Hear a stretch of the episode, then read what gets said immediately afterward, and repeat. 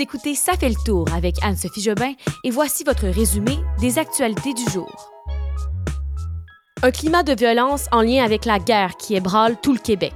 Israël accepte de faire des pauses de 4 heures dans certaines zones de Gaza et le gouvernement Legault retire le dossier du tramway des mains de Bruno Marchand. Bon jeudi tout le monde, pour ceux qui sont à Montréal, bon jeudi sous la neige, un petit jeudi soir euh, paisible, féerique, hey, j'en mets, mais j'aime vraiment ça, la belle petite neige qui est tombée aujourd'hui. C'est un peu plus difficile sur les routes, on va pas se le cacher, soyez prudents. Euh, donc cette petite neige qui est tombée aujourd'hui à Montréal, peut-être ailleurs aussi, mais moi j'ai surtout remarqué à Montréal, j'ai pas fait l'étude de la météo, je vous parle plutôt des nouvelles et allons-y justement sans plus tarder avec la première actualité du jour. Depuis le début du conflit entre Israël et le Hamas, euh, je vous ai parlé à plusieurs reprises des nombreux actes de violence partout dans le monde hein, entre les deux groupes. Et là, euh, dans les dernières 24 heures, ça a beaucoup touché Montréal et même toute la semaine. Je vous en ai parlé euh, toute la semaine. C'est hier surtout un événement qui a eu lieu sur le campus de l'université Concordia à Montréal. Et c'est vraiment là un, ben, une altercation là-bas qui a eu lieu qui montre que les tensions entre les communautés ont atteint une nouvelle escalade. Ce qui s'est passé, euh, c'est qu'à l'Université Concordia, il y avait deux activités qui se tenaient en même temps au même endroit. Deux activités de deux associations étudiantes. Une des activités qui était organisée par des membres de la communauté juive euh, et l'autre qui était euh, organisée par des étudiants arabo-musulmans qui soutiennent la cause palestinienne. Donc, deux groupes qui ont des idées différentes, qui ne s'entendent pas là-dessus. Et euh, bon, ça aurait été une erreur d'une association étudiante qui aurait accordé ces deux activités-là en même temps et ça n'aurait pas dû être fait pour éviter le genre de conflit. Et ce qu'on a vu, c'est des vidéos qui ont été publiées sur Twitter tout d'abord. Euh, c'est euh, des altercations qui sont survenues entre les étudiants sur l'heure du midi. Et c'est quand même des vidéos où on voit que les échanges sont brutales, violentes.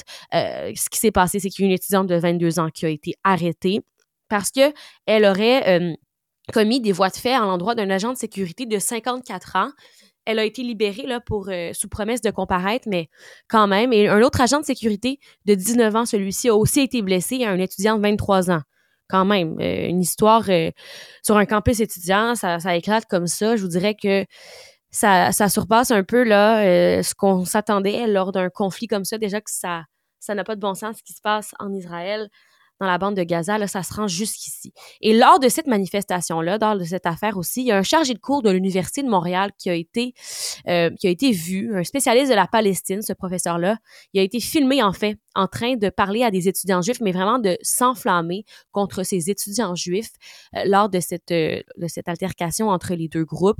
Il a dit Go back to Poland, retourne en Pologne, aurait dit pute à une femme là-bas, bref. C'est ce qu'on entend dans la vidéo en arabe. Et bon, il y a des gens qui l'ont remarqué l'université a expliqué que tout porte à croire qu'il s'agirait de lui. Il s'appelle Yanis Arab. Euh, le Centre consultatif des relations juives et israéliennes réclame son congédiement aujourd'hui. Et là, je vous parle des événements. Là, ça, c'est Université Concordia. Mais en plus, ce matin, il s'est passé autre chose en lien avec ces tensions-là.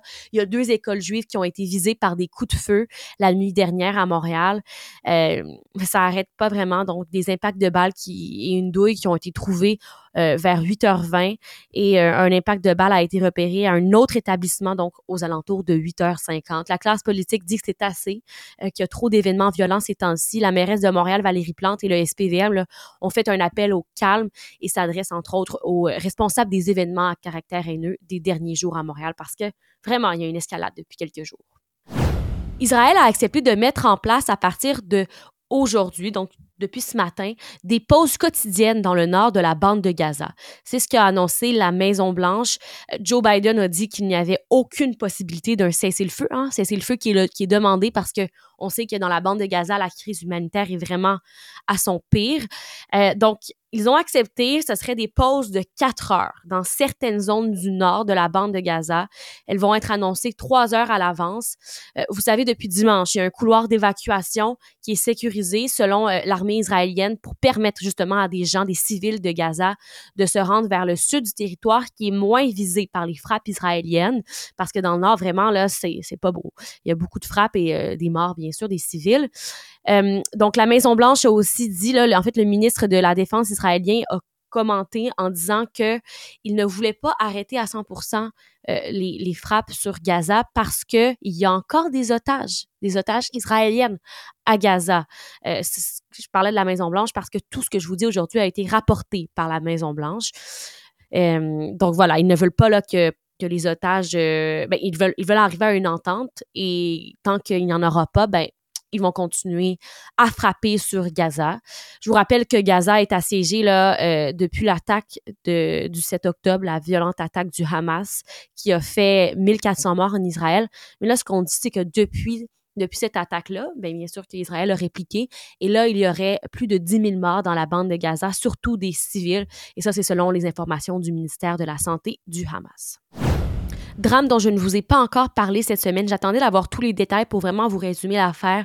C'est un petit garçon de 3 ans, euh, Axel, qui euh, aurait été victime de négligence criminelle de son propre cousin.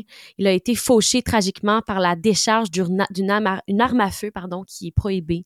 Ce qui s'est passé, là, euh, c'est qu'il y avait bon, possiblement trois jeunes hommes qui ont un lien de parenté qui étaient ensemble ce soir-là et il y a une arme qui a été utilisée. On ne sait pas dans quel contexte exactement, mais on sait que ce n'était pas un geste volontaire et le petit garçon de 3 ans a été finalement tiré.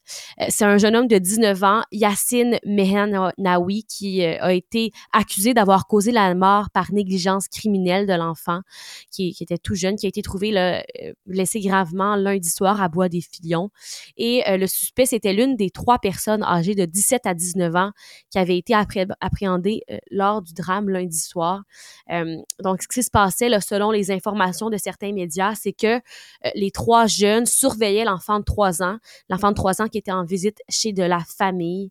Et ça a mal fini finalement. c'est très triste comme histoire. Pourquoi y avait-il une arme comme ça dans une maison au Québec, une arme prohibée? Ça, c'est une question qui est sur toutes les lèvres. Et ce qui est encore plus triste, c'est que c'est une famille d'Algérie hein, qui tentait d'immigrer ici. ils avaient eu un visa, là, tenté d'obtenir leur citoyenneté. Euh, j'entendais des témoignages toute la semaine hein, de voisins qui ont entendu la mère hurler. Euh, vraiment une terrible nouvelle pour ce petit garçon de 3 ans qui, je vous rappelle, a donc perdu la vie lundi soir. Tramway de Québec, je vous en parle pas souvent parce que c'est un dossier des fois où on répète souvent la même chose, mais là, ça vaut la peine d'en parler parce qu'il y a eu des gros changements hier. Euh, bon, euh, je vais vous expliquer ça le mieux possible parce que si vous écoutez juste mon balado, ça se peut que vous ayez peu de contexte sur le tramway de Québec. Mais en fin de journée, mercredi, le premier ministre avait convié le maire de Québec, Bruno Marchand, pour faire le point sur le projet de tramway. Et il a ensuite annoncé, François Legault, qu'il aurait un remaniement complet de ce dossier et donc que Bruno Marchand n'aurait plus le dossier du tramway entre ses mains, euh, que ce serait la Caisse de dépôt et de placement du Québec qui aurait le mandat et qu'ils auraient bon plus d'outils pour arriver avec le meilleur projet structurant pour la ville de Québec euh, et qu'ils seraient en mesure d'évaluer les besoins de mobilité dans la capitale. Ce qui est fâchant pour les gens de Québec, ben en fait pour tout le monde, hein, pour les contribuables, c'est que la ville de Québec et les gouvernements ont déjà investi environ 527 millions de dollars dans le projet de tramway. Et là, on change tout, on met ça dans la main de quelqu'un d'autre. Euh, le maire Bruno Marchand a indiqué à certains médias qu'il n'avait pas l'intention de démissionner, euh, même si la CAC lui a retiré le projet des mains, parce que quand même, c'était son projet, hein, c'est lui qui, euh, avait ça entre ses mains. Donc, bien sûr que Bruno Marchand a fortement réagi. Qu'est-ce qui va se passer? Est-ce qu'on va avoir un REM à Québec, un métro léger? Bref, euh, la CDPQ, comme je le disais, la Caisse du dépôt, là, euh, a étudié déjà le projet, donc veulent faire la meilleure chose possible pour les résidents de la ville. Petite nouvelle sport pour conclure l'épisode d'aujourd'hui. Le CF Montréal euh, va devoir se retrouver un nouvel entraîneur-chef parce qu'ils ont mis euh, fin à la relation avec Hernan Losada. Losada, qui était l'entraîneur-chef du CF Montréal, qui a été congédié aujourd'hui. Il avait été nommé à la tête du club le 21 décembre 2022, donc ça faisait même pas encore un an qu'il était là. Dans un communiqué, l'équipe, l'équipe pardon, a écrit que après avoir vu la saison, avoir évalué la saison de cette année, euh, il a été déterminé que c'était la, décision optimale pour le club du CF Montréal pour la saison 2024 et pour les suivantes. Euh, il y a aussi l'entraîneur adjoint qui a été euh, également relevé de ses fonctions. Donc il va y avoir un tout nouveau processus de sélection pour le prochain entraîneur-chef en vue de la saison 2024. Et voilà, c'est tout pour aujourd'hui. J'ai fait une petite nouvelle sport. Je me suis forcée. François Xavier, qui n'est pas venu sur le podcast aujourd'hui pour nous en parler, Mais il va venir demain. Demain, ça va être un épisode, les bonnes nouvelles de la semaine. Et j'ai voulu intégrer François-Xavier une fois cette semaine. C'est demain que ça a donné le mieux. Et raison pour laquelle il va venir pendant les bonnes nouvelles, c'est que c'est une mauvaise nouvelle, mais qu'on utilise comme prétexte pour améliorer les choses. Bon, je vous en dis pas plus. C'est un gros tease. Euh, ben, revenez demain vers euh, midi. Ça va être euh, en ligne assez tôt, l'épisode. Je vous prépare ça en matinée. Un épisode des bonnes nouvelles de la semaine et François-Xavier Bénard qui sera là pour une nouvelle sport. Je vous souhaite une belle soirée et à demain. Merci, bye bye.